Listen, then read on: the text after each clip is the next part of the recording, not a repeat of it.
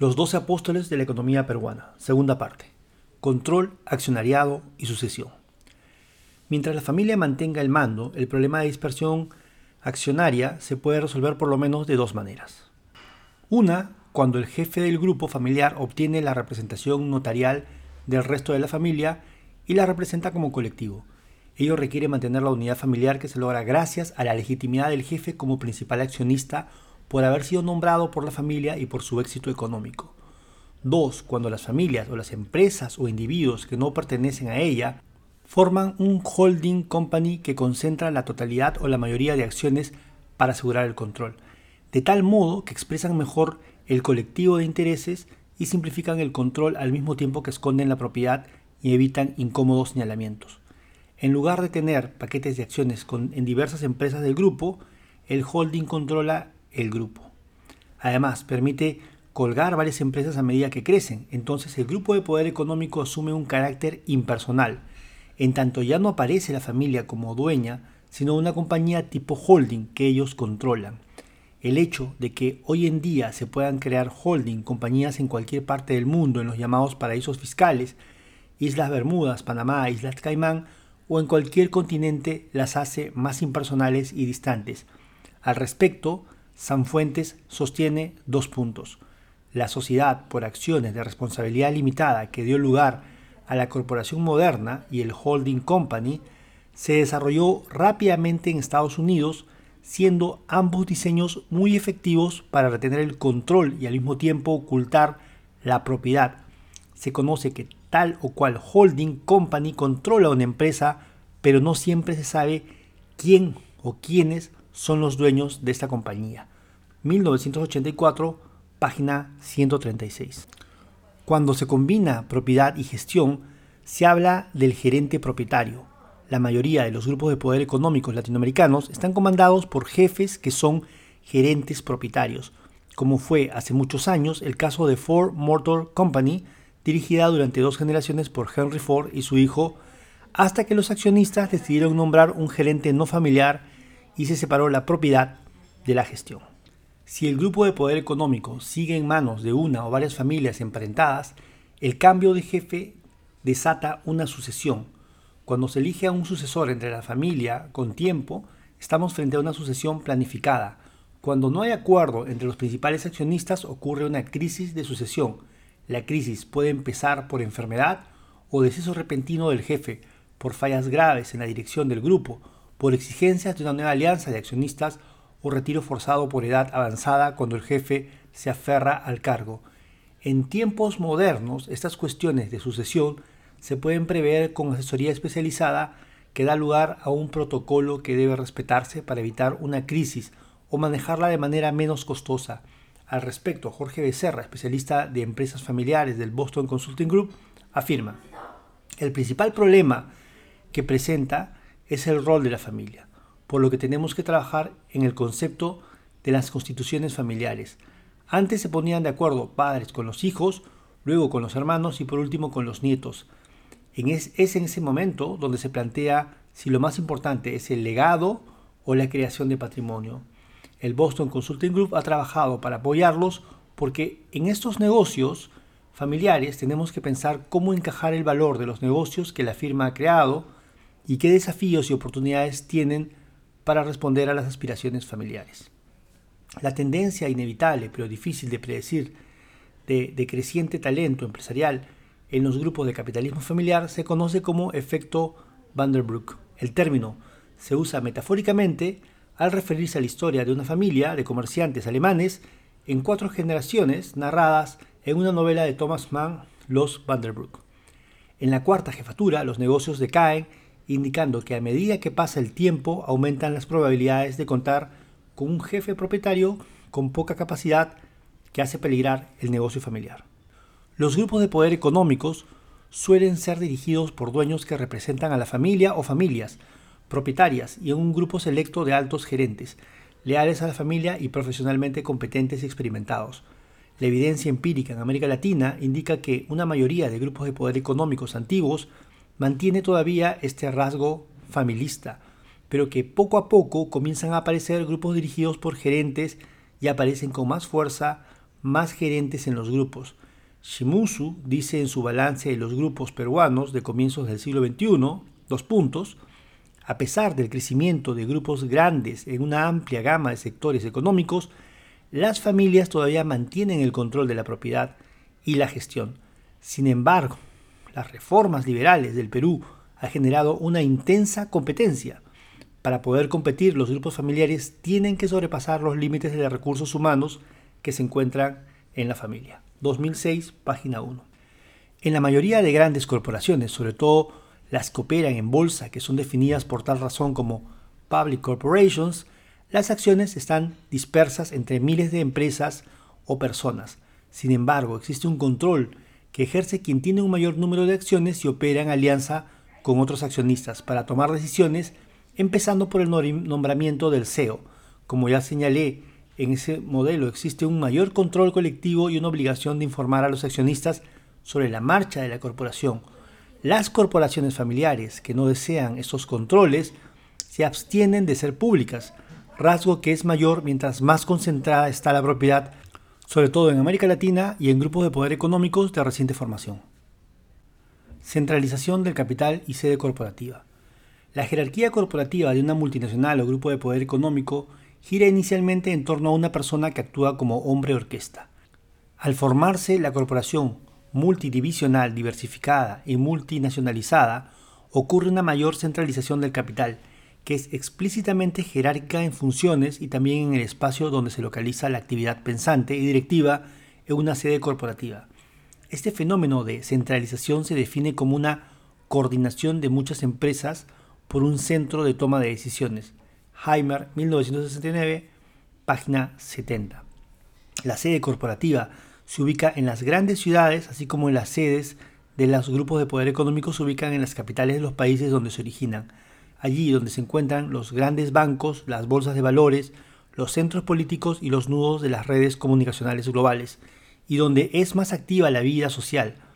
La especialización y deslocalización creciente de los grupos de poder económicos y de las sedes de las corporaciones globales, que pueden estar fuera de sus países de origen, por ejemplo Dubái en el Medio Oriente, les permiten dirigir el corto plazo, planificar el, largo plazo, financiar y conectar políticamente a todas las unidades geográficas y sectoriales según el tipo de producto de la corporación. Esta es otra de las facetas del capitalismo avanzado. Tanto las corporaciones multinacionales como los grupos de poder económicos latinoamericanos tienden a tener presencia en varios espacios regionales y nacionales. Esta dispersión espacial se acentúa a medida que los grupos de poder económico se expanden e internacionalizan, a pesar de la tensión que significa adaptarse a las condiciones locales siguiendo las directivas de la sede corporativa.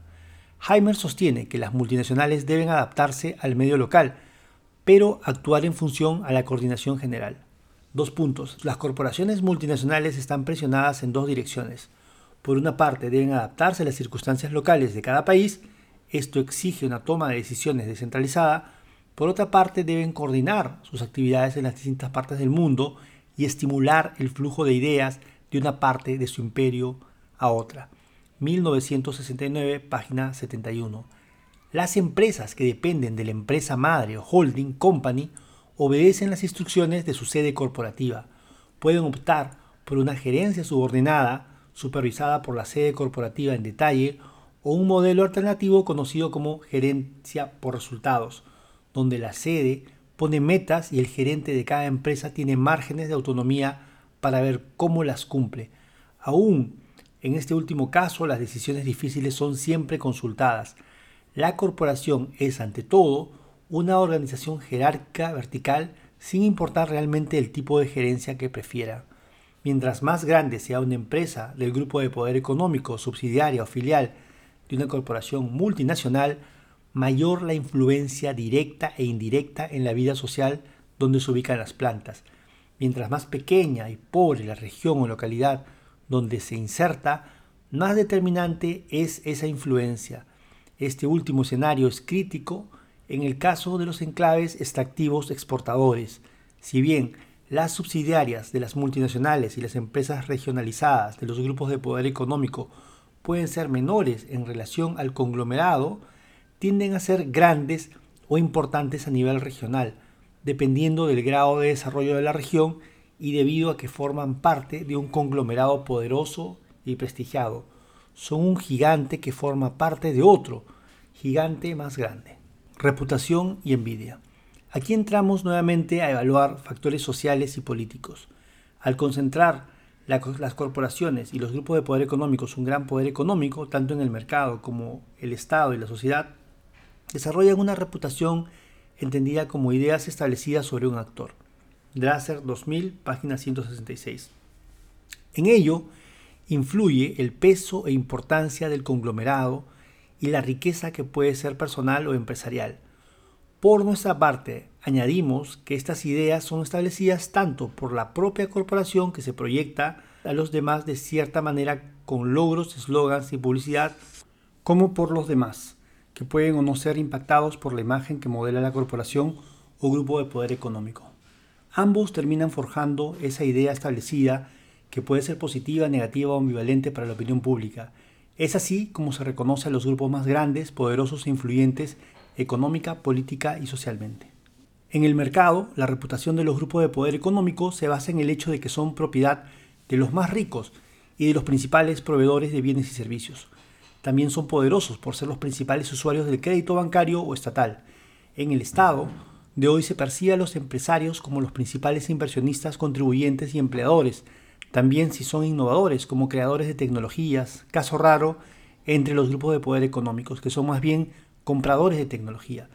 Todos estos factores que pueden interesar políticamente a los gobernantes, pues en economías de mercado la performance económica influye en las percepciones y las vueltas del ciclo político.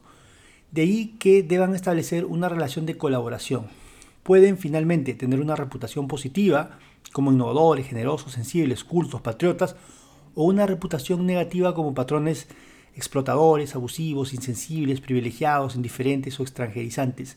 Ciertamente esa reputación varía según la clase o estrato y tiende a ser más crítica mientras menos ingresos tenga el entrevistado o mientras más modesto sea su origen, hecho muy marcado en el caso peruano.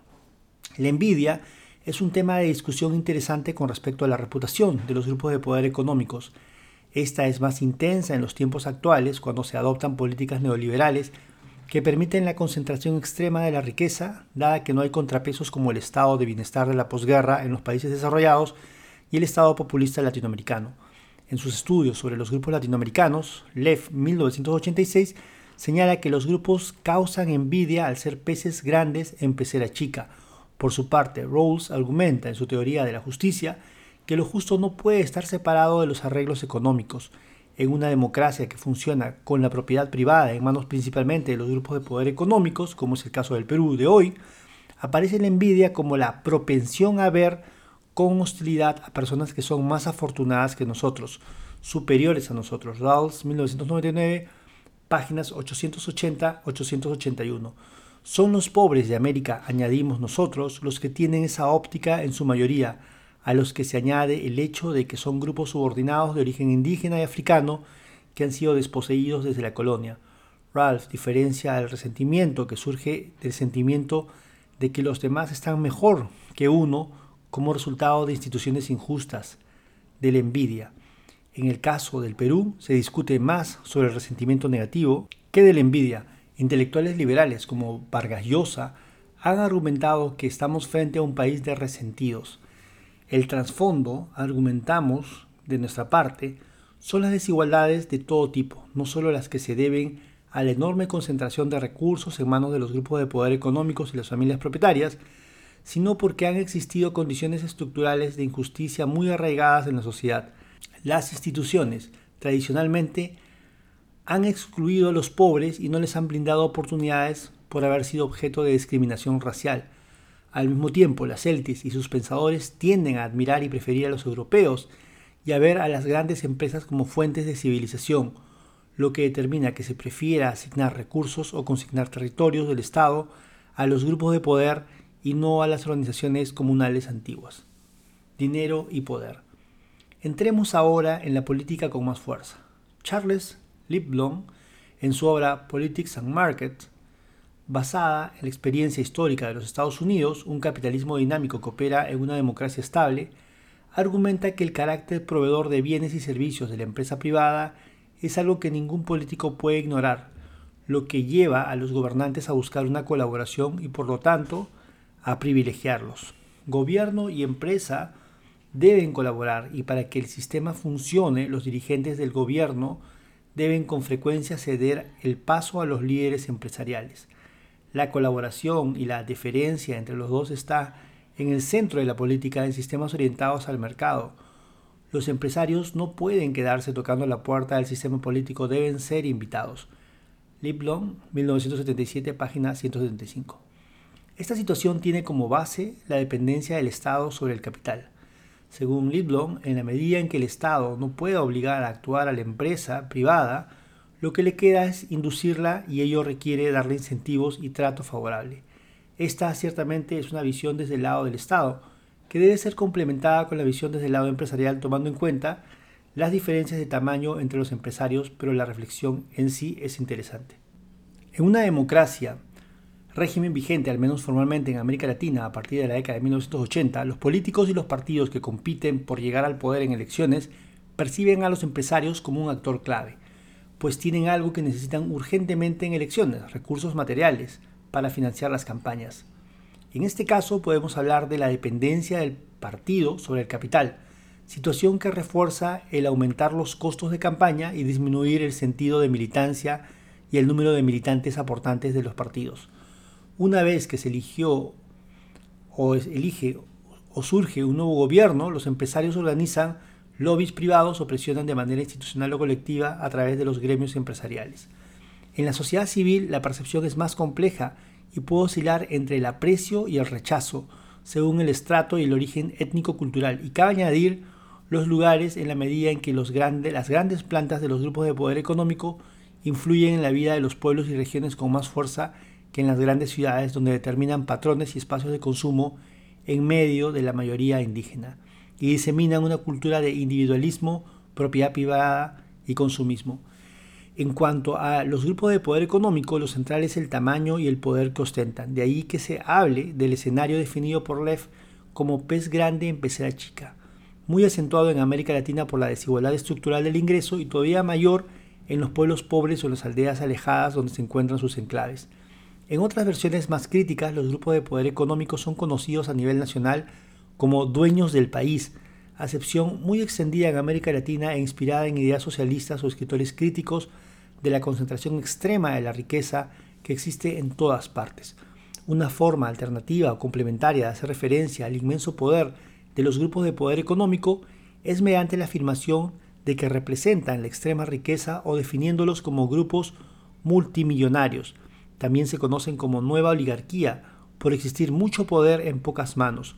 Los países avanzados no son ajenos a este debate y ante el aumento de la desigualdad, en parte expresada en el mayor poder de las corporaciones, se usa el término corporatocracy, palabra que se refiere a los gobiernos que favorecen a las grandes corporaciones en detrimento del pueblo. El economista Jeffrey Sachs describe a los Estados Unidos como una corporatocracia en su libro El precio de una civilización. Este término nos lleva al terreno de la proyección de los grupos de poder económicos al poder político que trataremos más adelante.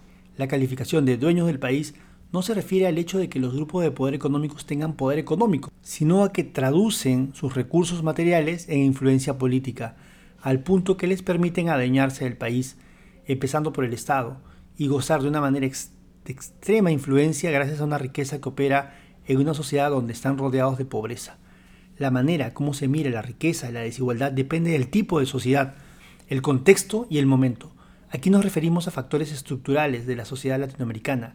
Al respecto, Galbraith, en referencia a los cambios en las percepciones en los Estados Unidos en el siglo XX, argumenta que cuando surgen los grandes propietarios conglomerados y carteles durante la segunda revolución industrial, estos gozan de enorme poder político sobre un Estado con poderes limitados y que carece de políticas de protección social.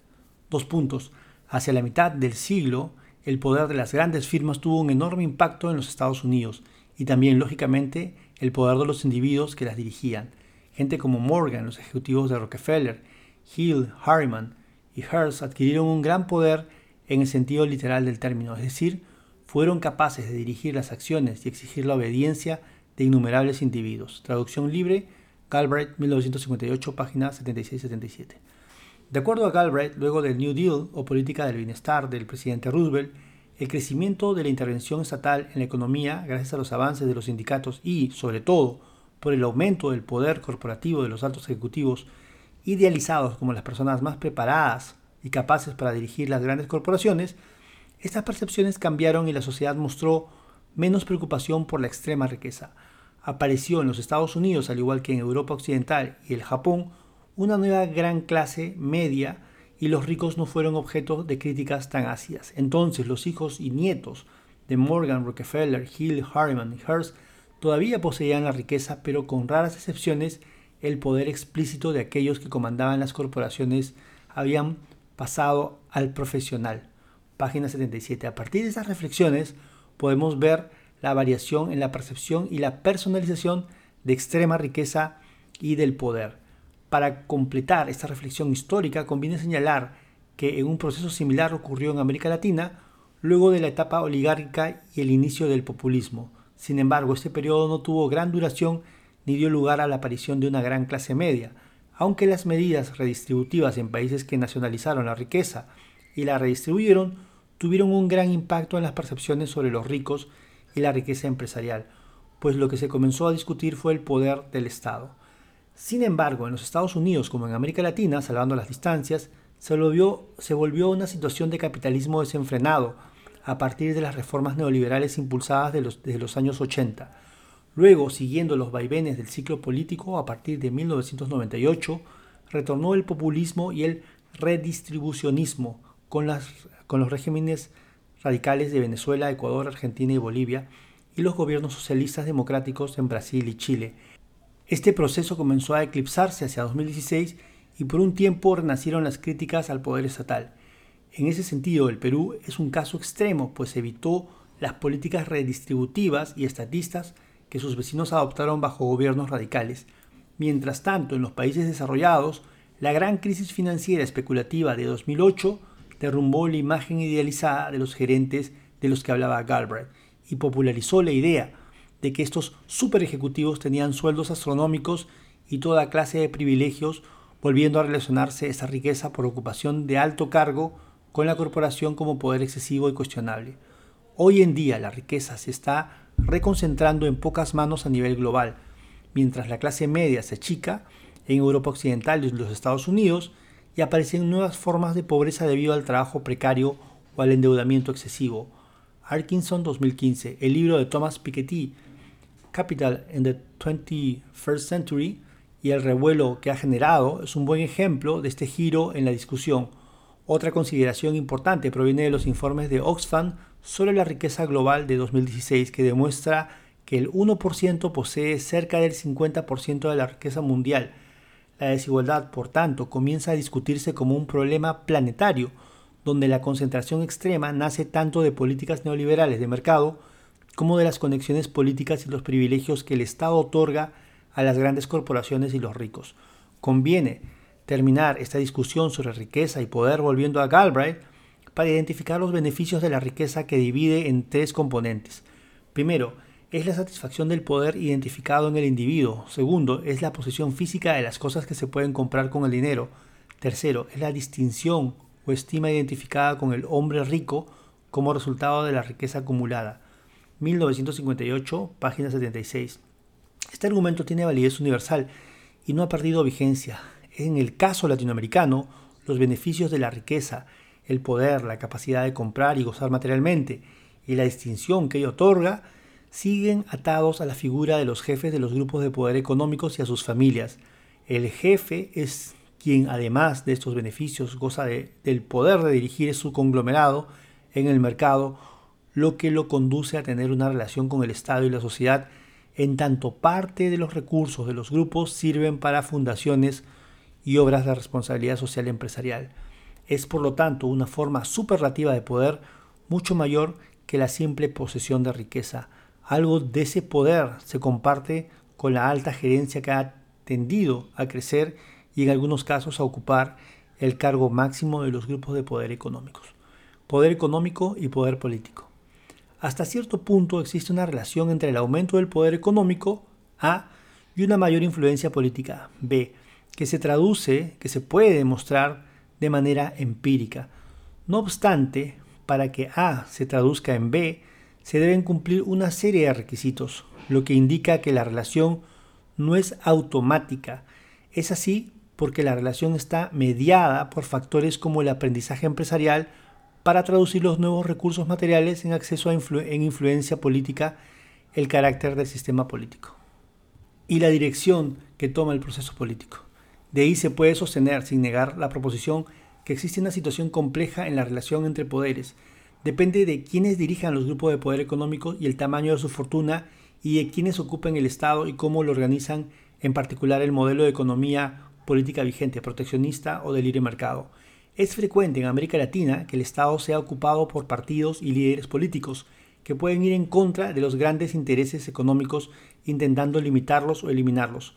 Por tal razón, Schneider, un estudioso del capitalismo jerárquico latinoamericano, sostiene que los grupos de poder económicos tienen que adaptarse al contexto económico político donde operan y tomar en cuenta que los estados tienen muchas maneras de influenciar en la estructura y las estrategias de los grupos. Schneider, 2013, página 71. Las relaciones entre el poder económico y el político pueden ser estables o inestables, donde incluso es posible la ruptura, colusivas, basadas en renta y corrupción, o colaborativas donde Estado y grupos de poder económico impulsan junto el desarrollo económico. Durán 2003, página 86. Esta discusión sobre la relación entre poder económico y poder político, que ha llamado en anteriores trabajos el problema de arriba, tanto en el sistema en general, enfoque diacrónico, como en procesos y situaciones particulares que transcurren en un determinado espacio y tiempo, enfoque sincrónico, ha sido objeto de numerosos debates y controversias, sobre ellos conviene solamente afirmar que la discusión oscila entre un extremo que sostiene que el Estado es el instrumento de dominación de una burguesía, el comité ejecutivo del que hablaba Carlos Marx en el Manifiesto Comunista, y otro donde el empresario y la empresa es uno entre muchos actores organizados como grupos de interés donde tienen diferentes recursos pero iguales derechos y posibilidades para acceder a un Estado cuya obligación es procesar demandas, teoría de los grupos de interés.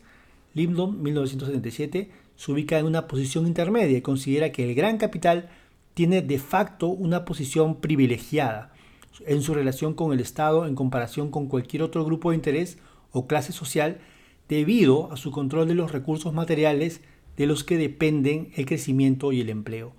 Tanto las teorías como las validaciones empíricas permiten en numerosos casos argumentar que existen varias formas alternativas o complementarias de acción política de los grupos de poder económico individual, cada grupo de poder económico por su cuenta, o colectiva, cada sector o actividad económica organizado gremialmente o el conjunto de las corporaciones representadas en una confederación empresarial.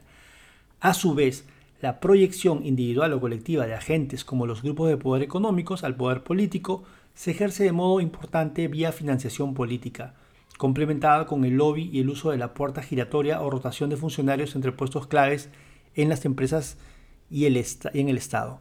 En algunos casos el soborno, todos ellos constituyen los principales mecanismos de acción política de poder económico concentrado. La financiación política se desdobla en tres modalidades. Tenemos la financiación de gobiernos, es decir, los préstamos que no tienen un carácter político electoral, importante distinción, pero que aún así no dejan de ser un mecanismo de relación y proyección del poder económico al poder político. Los grupos empresariales pueden financiar los gastos del Estado por varias vías. Los bancos privados conceden préstamos al Estado o las asociaciones de fondos de pensiones y los grupos compran bonos del Estado que sirven también para financiar el gasto público. Al respecto, cabe recordar lo dicho por Napoleón Bonaparte, cuando un gobierno depende de los banqueros para tener dinero, son estos últimos y no los líderes de gobierno quienes controlan la situación ya que la mano que da está por encima de la mano que recibe. Hay por tanto una relación de poder a poder donde el dueño del dinero tiene por lo general la sartén por el mango. Otra forma, cuando en condiciones de alta inestabilidad política, los grandes empresarios quieren sostener a un gobierno con bolsa, término que se usa en Latinoamérica y que se entiende como dinero en efectivo recolectado entre unos pocos grandes donantes o incluso un gremio empresarial. Las bolsas se entregan para asegurar que los gobernantes, generalmente el presidente, se pongan en línea con los intereses de los grandes empresarios. Esta forma no está reconocida en las teorías, pero se reconoce a partir del estudio de casos en Latinoamérica. Finalmente tenemos la financiación electoral, modalidad que ha sido más discutida teórica y empíricamente, dada la alta concentración del poder económico en países como el Perú. Los peces gordos de la pecera chica, como los grupos de poder económicos y las multinacionales, también entidades internacionales financieramente poderosas, financian a los partidos y a los candidatos de modo que tengan una actitud favorable cuando ocupen el Ejecutivo y el Congreso. El resultado es el establecimiento de un nexo o una relación de cercanía o dependencia del partido político o del líder hacia la fuente financiera. La financiación no obedece siempre a intereses particulares y puede ser un apoyo ideológico o para impedir que otro gobernante que amenaza sus intereses llegue a la presidencia. En los países con partidos débiles y alta fragmentación política y dado el costo cada vez más alto de las campañas, caso del Perú contemporáneo y otros países de la región, se presenta una situación de alta dependencia del Estado y los partidos sobre el capital, lo que da una ventaja al gran capital. La financiación electoral está mediada por las normas, ley de partidos y de financiación electoral y las reglas informales, acuerdos privados con partidos o candidatos, que varían cada, en cada país. La transparencia depende entonces de la vigencia de lo formal y el grado de importancia de las prácticas informales. Como dice Giorgio Marterelli, administrador financiero de la campaña presidencial de Michelle Bachelet en Chile en 2016, en 2006, la política sí tiene que ver con el dinero. La política debe financiarse de alguna manera y ojalá sea de la forma más transparente. 2008, página de la 10 a la 147. El autor sostiene que este flujo puede darse dentro de los marcos de la legalidad en el caso de las donaciones de empresas, aunque siempre existe el riesgo de intercambios corruptos aquellos donde un donante privado entrega dinero a una campaña a cambio de favores legítimos o regulatorios o a cambio de acceso para hacer lobby, de tal modo que mientras mayor sea la institucionalidad de un país, mejores mecanismos de regulación y sanción de la corrupción y mayor información exista, mejores las condiciones para que predominen donaciones privadas transparentes y sanas. Mientras menor sea la institucionalidad y menos organizada y consciente la sociedad civil, mayor la probabilidad de que predominen los intercambios corruptos. El lobby es la gestión de intereses privados en organismos públicos, sean del Poder Ejecutivo o Legislativo, pudiendo también influir sobre el Poder Judicial. Asimismo, puede ocurrir a todo nivel de gobierno central, regional y local. Los grandes actores pueden también hacerlo simultáneamente en varios niveles, privilegio que solo es posible gracias a los enormes recursos y trama de relaciones que manejan. El lobby se ejerce cuando un grupo de poder económico o empresa contrata a un especialista o a una empresa especializada en hacer gestiones ante las autoridades e influir favorablemente sobre las decisiones de todo en todo el ciclo de políticas públicas, puesta en agenda, deliberación, emisión de normas, interpretación, ejecución y evaluación. Ello incluye tanto que se tomen las decisiones como que no se tomen. Este mecanismo puede estar concentrado en uno o más etapas del ciclo de políticas públicas, el lobista, también llamado gestor de intereses o cabildero, informa, gestiona, coordina, persuade, presiona para defender los intereses privados, lo que generalmente se logra haciendo favores, dando dinero, pago en especies o favores a los funcionarios para lograr sus propósitos. No siempre, sin embargo, se recurre a un beneficio material en efectivo, por ser esta una práctica abiertamente corrupta. Se puede recurrir a formas más sutiles, regalos, pagos de viaje o de conferencias, invitaciones a visitar las empresas, donaciones a los partidos, colocación de familiares, impuestos, pago mensual por parte de empresas, meterlo a la planilla. Cuando de dinero se trata, es mejor el pago en efectivo para no dejar huella, como por ejemplo un cheque o depósito en una cuenta bancaria a nombre propio. Este es un tema poco investigado desde el lado del lobista. El lobby interviene cuando los gobiernos están formados y es facilitado por una exitosa financiación electoral que es el aceite que comienza a movilizar la maquinaria de influencias, pero puede estar o no asociado a una financiación de este tipo, dado que hay favores y conversaciones ocultas y alta sensibilidad de la opinión pública al respecto, ocurre una conspiración de silencio entre las partes. El lobby que sigue la financiación de campañas no solo se ejerce para defender la lógica de las libertades de mercado, donde operan las empresas y los grupos de poder económicos, sino también para lograr del Estado rentas, ingresos que les permitan ventajas, protecciones de la competencia extranjera o del dumping cuando ocurre la competencia desleal, amnistías principalmente tributarias, privatización de recursos materiales del Estado, terrenos, empresas públicas, concesiones extractivas. El lobby también es una actividad regulada y regulable, donde como el caso de la financiación política, la transparencia depende del grado de institucionalidad de un país. la calidad de sus leyes, la capacidad para hacerlas cumplir, la voluntad de fiscalización, las formas de rendición de cuentas horizontales en el propio Estado y verticales de la sociedad civil hacia el Estado, los tipos de sistema político influyen en determinar el modus operandi y el grado de efectividad de este mecanismo.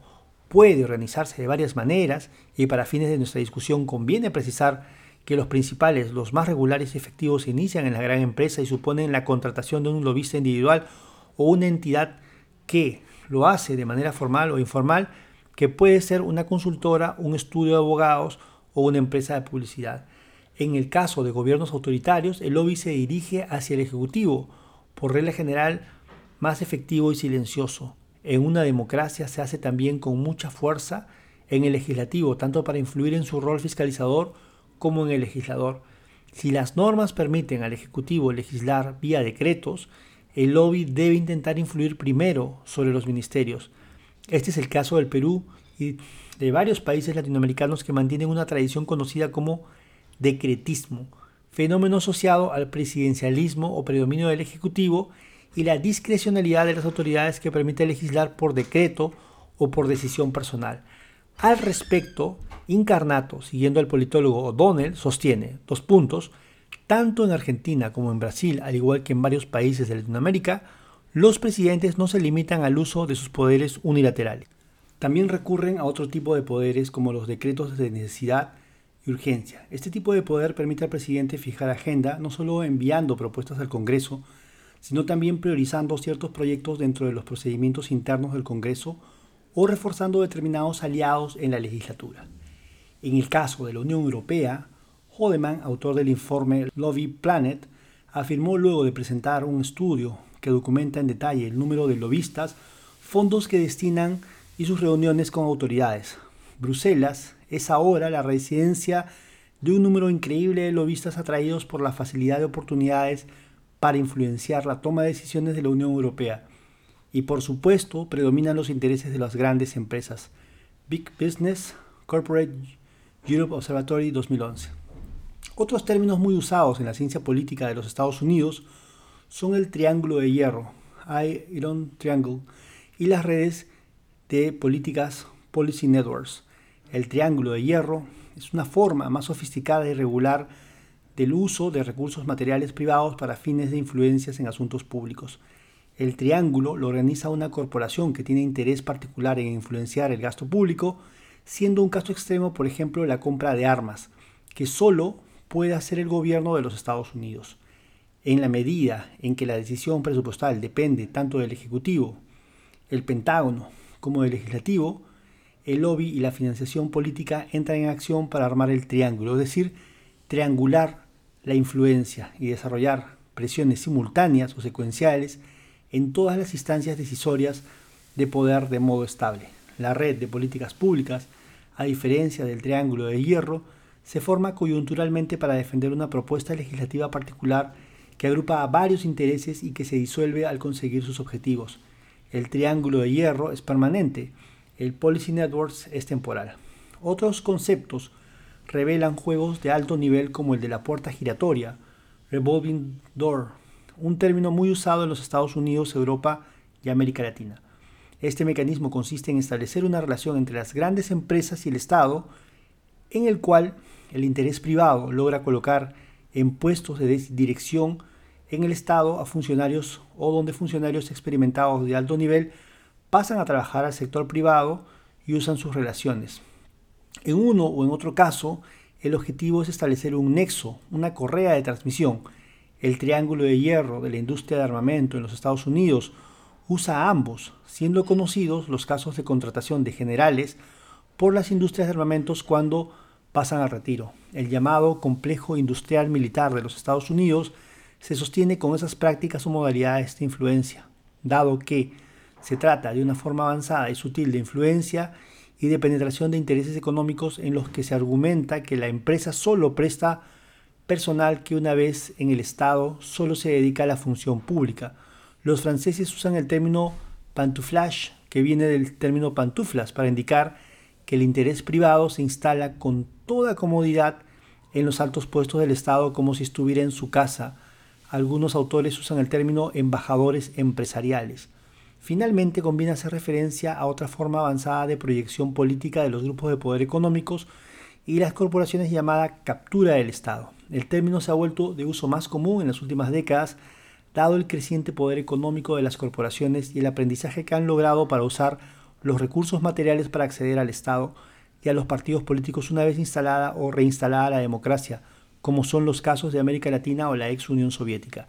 Si logran tener presencia o clientelizar de modo muy frecuente las instancias del Ejecutivo, las corporaciones, los actores captores, pueden comprar leyes, lo que indica corrupción, temas relacionados a mafias.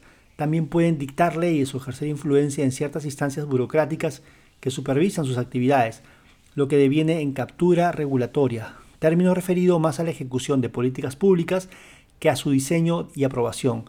También pueden combinar el uso de la influencia indebida con la influencia desmedida, caso más notorio en las empresas de obras de infraestructura o los proveedores del Estado. Se entiende por captura del Estado una acción política organizada de uno o varios grupos de poder económicos que logran influir en el nombramiento de funcionarios en altas esferas relacionadas con su interés privado gracias a la financiación de campañas, las conexiones políticas y el lobby. Estas relaciones le permiten luego activar la puerta giratoria. Esta situación varía según el ciclo político y el tipo de gobierno y puede moverse en un continuo que va de extremo a moderado. Generalmente las formas extremas ocurren en gobiernos autoritarios y las moderadas en gobiernos democráticos, aunque hay casos en los cuales los estados son tan débiles e influenciables que pueden dar lugar también a casos de alta influencia. Siguiendo a Omeli Changyangchuk 2001, podemos argumentar que la captura del Estado ocurre con mayor frecuencia e intensidad cuando se combinan cuatro factores. Alta concentración del poder económico, típica de los grupos de poder económicos, alta concentración del poder político en ramas o en jefes autoridades con tendencias a ser discrecionales, bajo nivel de participación de la sociedad civil, que tiene dificultades en exigir transparencia y rendición de cuentas, y capacidad política del actor-captor para mover todos los resortes del poder de modo que se logre capturar el Estado en las ramas o poderes en los cuales tiene interés. Si bien el término se aplica a nivel nacional, también puede ser aplicado a nivel subnacional. La captura se hace concreta cuando los intereses privados organizan lobbies de modo regular y logran influir en los nombramientos de ministros y altos funcionarios para que sean personas que vienen de o defienden al sector privado. Estos intereses privados suelen ser los grupos de poder económicos o las grandes empresas, aunque puede ser también el crimen organizado o cualquier actor con gran poder económico y experiencia en la proyección a lo político. La financiación electoral facilita el uso de la puerta giratoria y el lobby. Los dos principales agentes económicos privados, los grupos de poder económicos y las multinacionales, tienen distintos modos de acción sobre la política, dado que tienen orígenes y conexiones diferentes. Los grupos son fuertes e influyentes a nivel nacional, pero no a nivel internacional. Las multinacionales son fuertes en los dos planos, pero por ser foráneas y tener mayor poder material, dado que pueden ser cuestionadas como extranjeras, impertinentes y todopoderosos, tienden a ser menos visibles y más silenciosas en su accionar político, aunque eso no significa que sean menos efectivas. Cuentan además con el apoyo de sus embajadas y suelen reunirse en privado con presidentes y ministros para discutir sus inversiones por ser estas asunto de interés nacional. Complementariamente contratan estudios de abogados, consultoras nacionales y una variada gama de expertos. También pueden contratar a un gerente nacional que aporte su gama de contactos, por lo que a pesar de que su know-how es menor al de los grupos de poder económico, pueden adquirirlo por esa vía. En general, las multinacionales dejan que los grupos de poder económicos y los gremios nacionales expresen sus preocupaciones en público y asuman una posición de liderazgo sobre un sector privado de grandes empresas dividido entre nacionales y extranjeros, donde los últimos ocupan un segundo plano, no tanto por faltarles poder, sino más bien por no ser nacionales. Snyder 2013. Grupo de poder económico y acción colectiva, gremios y gorreros, free riders. El hecho de que los grupos de poder económicos puedan realizar regularmente acciones individuales efectivas no quiere decir que no puedan también ejercer una acción colectiva. Esta acción solo les interesa cuando lo individual no es suficiente y cuando los intereses generales están en juego. En realidad, según su conveniencia, combinan a voluntad los dos tipos de acciones, a diferencia del resto de empresas, los grupos de poder económicos y en general las grandes empresas gozan de particular privilegio de poder realizar un doble juego de acceso e influencia en las más altas instancias del poder político. La acción colectiva de los grupos de poder económico se ejerce a través de gremios empresariales, en los cuales tiene presencia como grandes empresas agremiadas pueden tener influencia en el caso de que les interese, pues el ser grandes no necesitan tanto los gremios. Cuando ocurren eventos que afectan sus intereses, pueden movilizarse presionando públicamente como representantes del sector público. Una de las ventajas de la concentración y conglomeración del poder económico es que, al tener los grupos económicos Varias grandes empresas en distintos sectores económicos pueden participar en condición de agremiados en distintas organizaciones colectivas empresariales, entidades reconocidas por ley para representar los intereses ante el Estado y la sociedad. Por lo tanto, pueden presionar mejor y más silenciosamente cuando pueden movilizar a los confederacionados empresariales que son la forma más alta de representación de intereses. Dado su poder, el uso de la financiación política y el lobby pueden actuar desde afuera del Estado y gracias a la puerta giratoria desde dentro y pueden desarrollar formas de acción individual con gran efectividad. Al mismo tiempo, como miembros prominentes de gremios sectoriales o confederaciones empresariales, pueden recurrir a ellos para obtener audiencias y lograr mejoras o bloquear proyectos que valen para el colectivo. En condiciones normales, llamadas business as usual, los grupos y las multinacionales privilegian la acción individual y no coordinan o no les interesa la vida gremial. Siguiendo esta línea de razonamiento, si el gremio logra obtener o evitar una medida para una actividad económica o para el sector privado en su conjunto, y los grupos de poder económicos no participan, se convierten en gorreros free riders. Sin embargo, según las variaciones del ciclo político, sobre todo cuando el Estado se cierra para los grupos de poder económicos o los amenaza, pueden recurrir a sus gremios y juntarse con el colectivo para demandar diálogo o cambios incluso conspirar políticamente contra un gobierno que es enemigo del sector privado. El mundo empresarial, cabe precisar, es fuertemente jerárquico. Por lo mismo, cuando una gran empresa que pertenece a un grupo de poder económico se pronuncia o inclina en una dirección, los capitales menores prestan atención inmediatamente y son propensos a seguirla. En América Latina ha ocurrido varios episodios de confrontación política de este tipo. Recordemos el rol que jugó Fede Cámaras, la Confederación Empresarial Venezolana, contra el gobierno populista radical de Hugo Chávez. La Confederación participó activamente en la conspiración de 2002 que puso como jefe de gobierno a Pedro Carmona, el presidente de dicho gremio.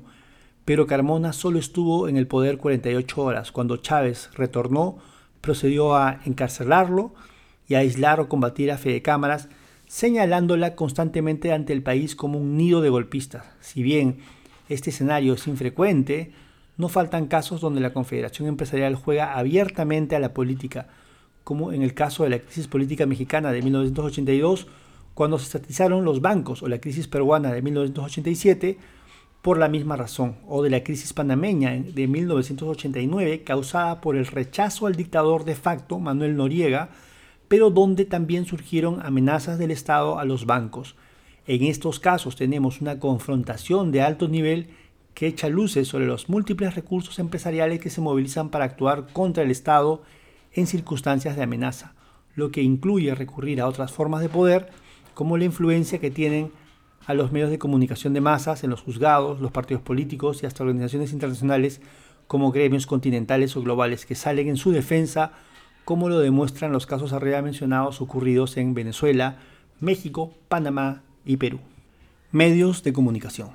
Los grupos de poder económicos tienen el poder y reconocimiento que en condiciones normales, positivas para los inversionistas, logran rápidamente altos niveles de influencia en los medios de comunicación de masas. Esta alta influencia es mayor que la de cualquier otro actor o la clase social y reposa en varios pilares. Primero, los medios de comunicación son empresas privadas y como tales defienden sus intereses y los intereses de sus pares.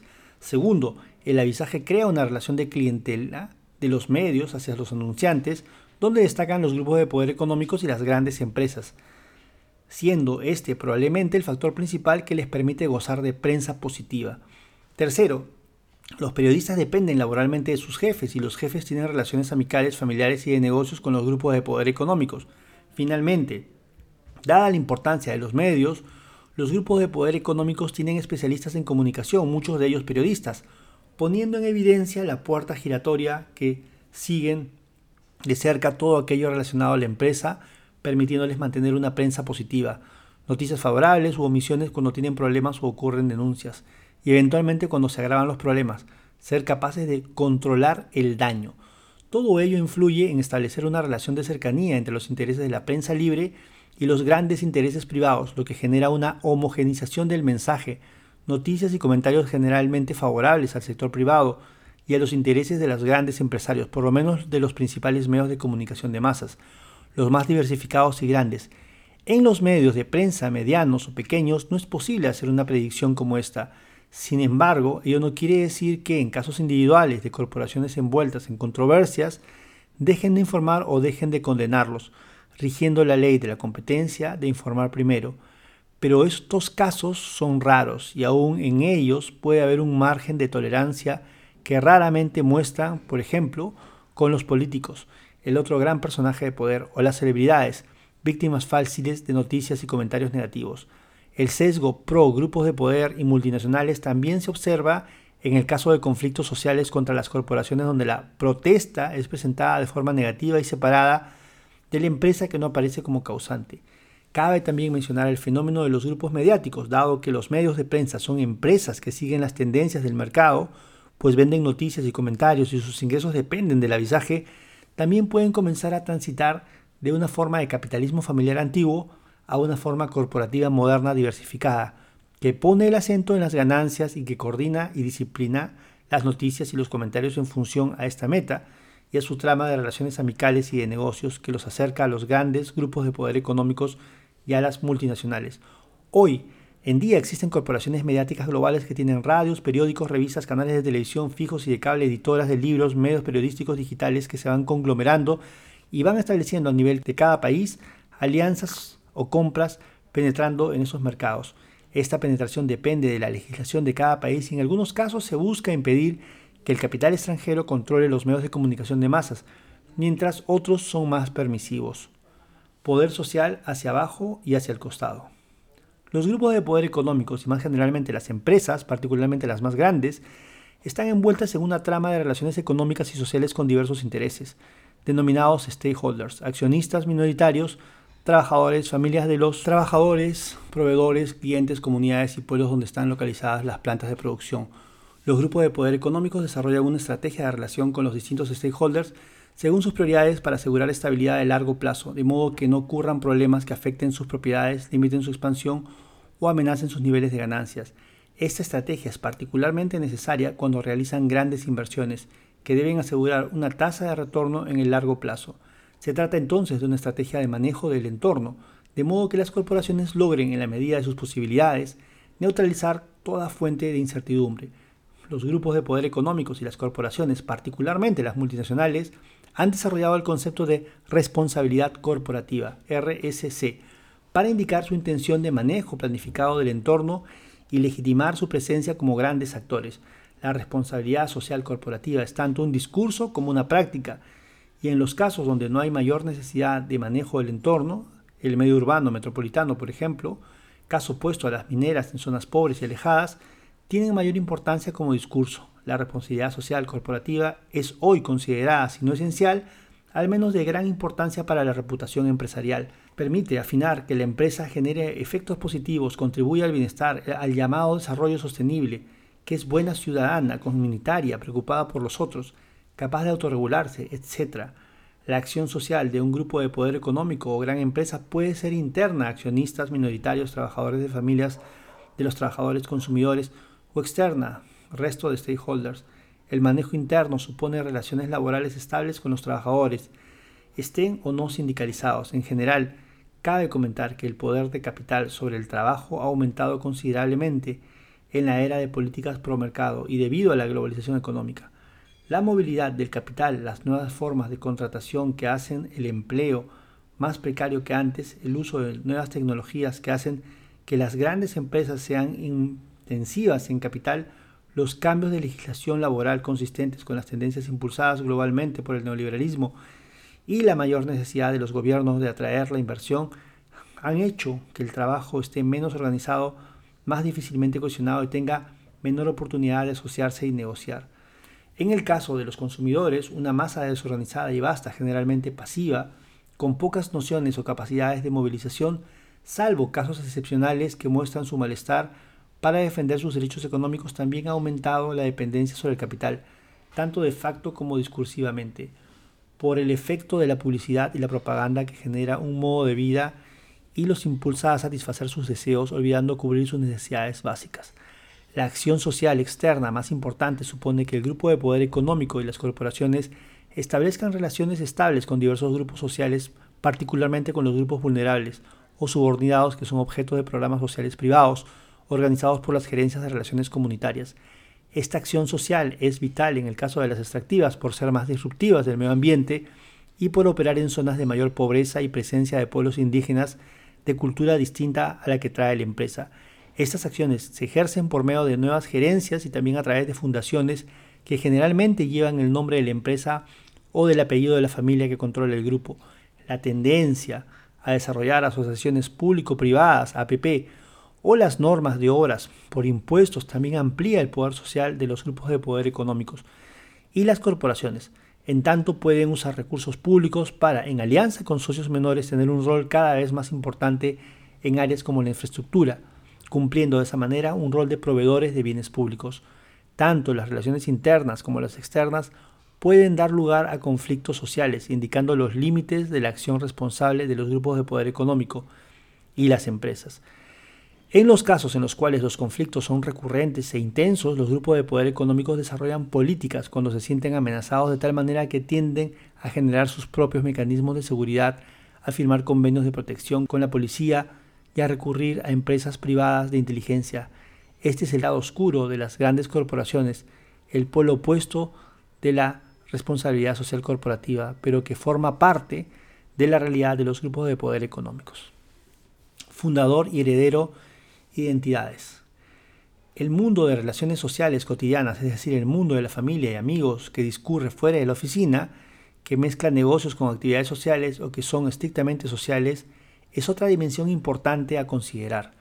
A primera vista, la esfera íntima de los dueños de corporaciones y de la alta gerencia no importa en tanto lo sustancial se decide en la empresa, en las sedes corporativas o en, en las actividades donde se negocian o discuten acuerdos. Sin embargo, en el capitalismo familiar y en menor medida en el capitalismo gerencial, la vida cotidiana tiene gran importancia en el mundo de los negocios. Lamentablemente, las teorías sobre esta dimensión desconocida de la cotidianeidad de los grandes empresarios son pocas, o quizás por tratarse de actividades íntimas no visibles a las cuales no hay acceso o en todo caso tienen un acceso muy restringido. Conocer estos secretos de los grandes empresarios es casi imposible, pero podemos dar una idea al respecto fijándonos en los jefes y la sucesión, aspectos más conocidos porque tienen que ver con el ejercicio del poder empresarial. Respecto a las distintas generaciones, varios investigadores marcan la diferencia entre el jefe que construyó el grupo y el heredero, que sin esfuerzo es dueño de una fortuna y que por ser accionista principal puede y generalmente ocupa el cargo que tuvo su padre. Esta distinción entre fundador y heredero es clave, porque se trata de personas con logros y visiones sobre sí mismos diferentes. El fundador tiene el reconocimiento social de ser un self-made man, un hombre hecho a sí mismo, un emprendedor exitoso. En contraste, el heredero tiene la reputación de ser hijo de papá, y si eventualmente él asume una jefatura, debe probarse primero para adquirir la reputación de gran empresario, de capitán de empresa, es decir, debe hacerse jefe en la medida en que es capaz de llevar al grupo a otro nivel y manejar bien las adversidades del mercado y la política. Estas discusiones sobre los jefes latinoamericanos, como se puede notar, giran siempre en torno al género masculino, en tanto gran parte de los jefes y de los gerentes, aunque en menor medida pertenecen a este género, tradicionalmente dominante. Este rasgo es más pronunciado en el caso del capitalismo latinoamericano, por ser más familista, más apegado a la idea de los negocios. Al ser las jefaturas asuntos de hombres, Solo este género es educado, entrenado y preparado para una sucesión.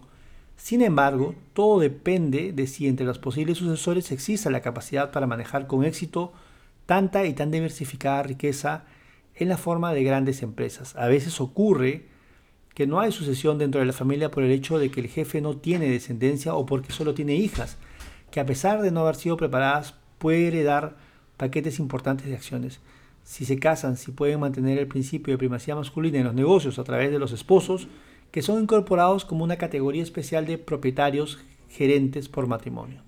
Algunos autores e investigadores, particularmente periodistas especializados, interesados en indagar el mundo social privado de los ricos, dan luces que conviene mencionar brevemente. A partir de esta discusión queda claro que los ricos, entre los cuales destacan los propietarios gerentes y los altos gerentes, constituyen una clase aparte que vive aparte. Esa es su noción del nosotros. Estamos frente a una minoría selecta que tiene tal poder y riqueza que no necesita interactuar con el resto, a no ser que estén subordinados a esta jerarquía. Su riqueza no es solo una cuestión de estatus, sino de desconexión con los demás. Por lo mismo, su mundo social es más endogámico, más volcado hacia adentro. Xian 2007. Jack Peretti, que ha realizado un documental para la BBC titulado The Super Rich and Us, and Us 2014, en base a, a su experiencia personal de convivir durante seis meses con los super ricos, afirma no estoy utilizando el término raza aparte, breed apart, con alegría. Creo que es psicológica y biológicamente preciso. Es el destino al que aspiran. Se creen que son los dueños del universo y los hechos les están dando la razón. Los describe en un mundo distinto y distante. Es una burbuja que flota por encima de la Tierra y conecta Londres, Nueva York, Shanghai, Dubai a través de un puente aéreo en clase business. Sin embargo, habría que preguntarse si en otro tipo de sociedades este mundo social aparte, que goza de la riqueza en aislamiento, está íntimamente conectado, que depende del tipo de sociedad de la que hablamos. En el caso de sociedades que fueron colonias de explotación como Perú, se desarrolló una tendencia histórica inicial de fusión de las élites con los europeos exitosos, pero de exclusión de los empresarios emergentes de origen popular, no solo por el origen de su riqueza, sino por su raza y cultura. En fin, por una forma de dominación cuyo principal objetivo era que los de abajo se mantuvieran aparte, así tuvieran plata, que ciertamente no es el caso de los superricos occidentales de los cuales habla Peretti. Globalización económica y empresariado. Hemos visto que las corporaciones globales se ubican allí donde les conviene, donde ganan más y tienen menos controles, donde les ofrecen mayor seguridad y conveniencia, usando la identidad que mejor acomoda a sus intereses, presentándose como empresa nacional o global, esas grandes corporaciones representan la forma más avanzada y fuerte del capitalismo. Son la vanguardia del mercado mundial, uno de los dos grandes actores de la globalización, con recursos, crecimientos y poderes a nivel planetario. También hemos visto que los grupos de poder económico se caracterizan por ser organizaciones multiempresariales de gran tamaño, que en tiempos modernos adquirieron mayor movilidad no solo de mercancías y capitales, sino incluso de relocalización de sus sedes empresariales. Se trata de entidades que imitan a las corporaciones globales y con las cuales comienzan a relacionarse al punto que, cuando se acelera este proceso de integración, podrían ser considerados parte de una clase capitalista global. Claire, 2009. América Latina y el Perú no son ajenos a esta tendencia. Según el origen de propiedad y la historia de su evolución, los grupos de poder económico solían ser clasificados en extranjeros y nacionales pero al mismo tiempo hoy en día son más globales, Vázquez 2000, Monsalve 2014, y menos nacionales, y pueden estar consorciados en paridad o en condición de socio menor con las multinacionales. Existen grupos cuyo accionariado es más global que nacional, que comprenden bancos, fondos de pensión, además de inversiones individuales. ¿Tiene sentido entonces hablar de grupo de poder económico peruano o debemos más bien hablar de grupos globales? Nuestro punto de vista relativiza estas consideraciones. Las corporaciones globales y los grupos de poder económicos extranjeros, cuyo origen, gran parte de sus activos y sedes corporativas se encuentran fuera del Perú, se identifican todavía con su país de origen a pesar de que se van globalizando. Esta identificación nacional es hoy menos fuerte, pero no deja de ser cierta y útil porque la identidad nacional no ha desaparecido, solo se ha refinado. Los grupos de poder económicos del Perú y los países en vía de desarrollo, los de las potencias emergentes que son más fuertes y globales, tienden a ser líderes, generando una dinámica donde el resto, los aspirantes, comienzan a imitar las prácticas y los discursos de las corporaciones más grandes y exitosas. Asimismo, pueden participar en joint ventures o contratar empresas de consultoría corporativa cuando deciden modernizarse o reestructurarse y finalmente entrenar a sus jefes y a sus mejores gerentes en un grupo selecto de MBAs de universidades como Harvard, Stanford, Wharton, Navarra u Oxford, y tener una gama amplia de accionistas globales, todo ello los acerca, genera lazos y algo de homogeneidad.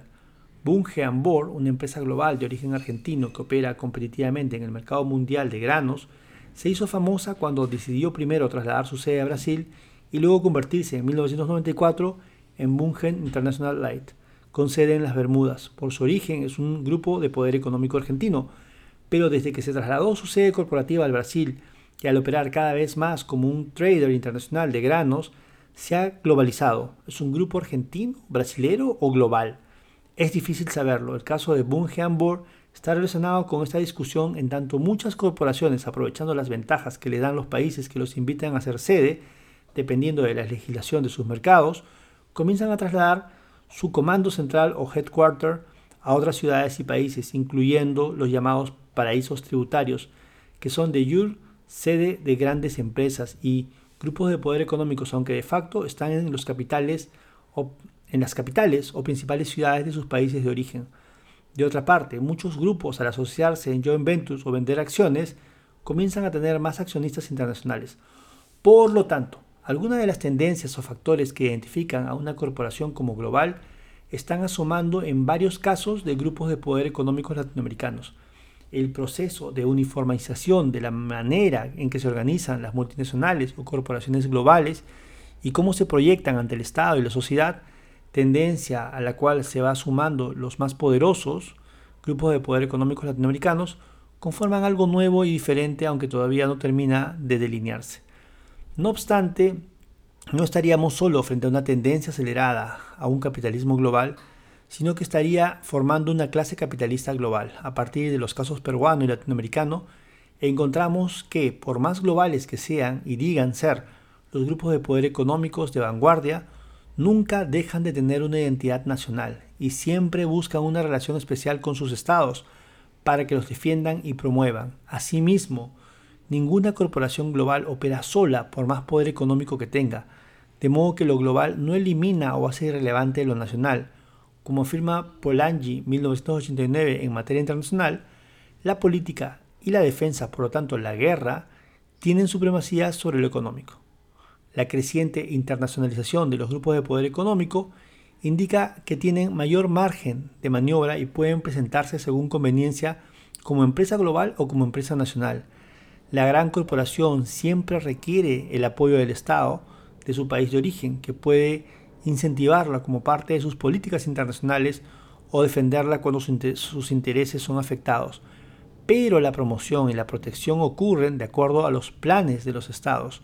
Los más fuertes suelen considerar que sus corporaciones son parte del poder del Estado-Nación, donde su capacidad tecnológica y productiva les permite una mejor defensa interna y una mayor proyección internacional.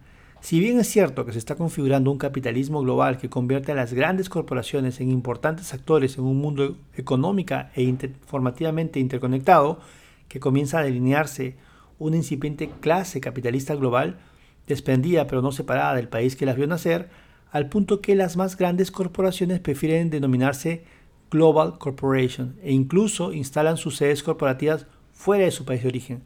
La dimensión nacional no ha desaparecido. El cordón umbilical con sus estados no se ha roto ni ha dejado de tener importancia.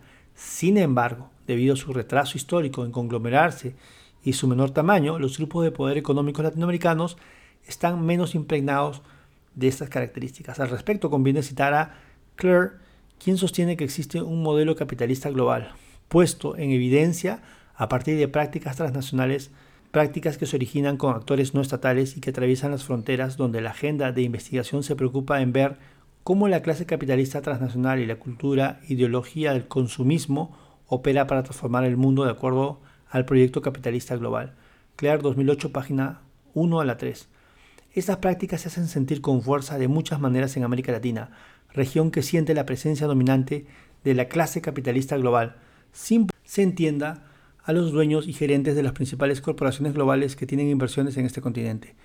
De otra parte, debemos indagar qué tanto han avanzado en este proceso y cuáles grupos de poder económicos peruanos están más compenetrados por estas prácticas, constatación que será uno de los resultados de la presente investigación. Los grupos de poder económicos peruanos son conglomerados originados en el Perú, cuya dirección y propiedad, salvo excepciones, está o sigue estando mayoritariamente en manos de peruanos y mantienen la mayor parte de sus empresas en este territorio. Enfrentan, sin embargo, una posibilidad de desnacionalización parcial o total al vender acciones en bolsa representativas del capital o porque pueden comprarlos o comprar una parte de las acciones que pone la dirección en manos extranjeras. Varios de ellos han movido sus sedes corporativas fuera del país y son controladas por holding companies ubicadas en el exterior. Por participación empresarial en la globalización económica se entiende no tanto el hecho de comerciar internacionalmente, tener holding companies o accionistas de distintas nacionalidades, sino tener una parte importante de sus empresas en el exterior, sea por haberlas fundado o comprado. Este es el rasgo que los especialistas y los organismos internacionales usan para identificar a los grupos de poder económico globalizados, a los que ahora se denomina alternativamente multilatino, multinacional del sur o latinas globales, cuya presencia en los mercados continentales y en algunos pocos casos mundiales comienza a hacerse sentir. Generalmente, esta expansión iniciada luego de la gran crisis de la década de 1980 y la apertura de los mercados ocurre primero en países vecinos. Algunos grupos de poder económicos más grandes o audaces, constreñidos en estos mercados y son capacidades competitivas en ciertos productos, comienzan a buscar horizontes más lejanos e instalar plantas en otros continentes. En ese sentido son más multilatinas que multinacionales.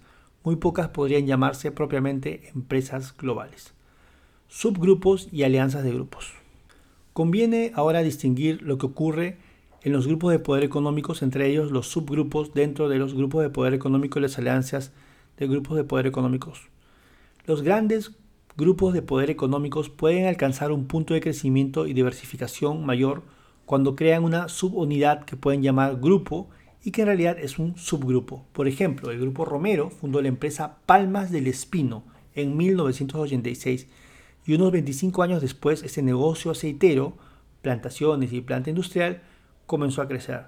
Los Romero los han conglomerado y lo denominan oficialmente Grupo Palmas.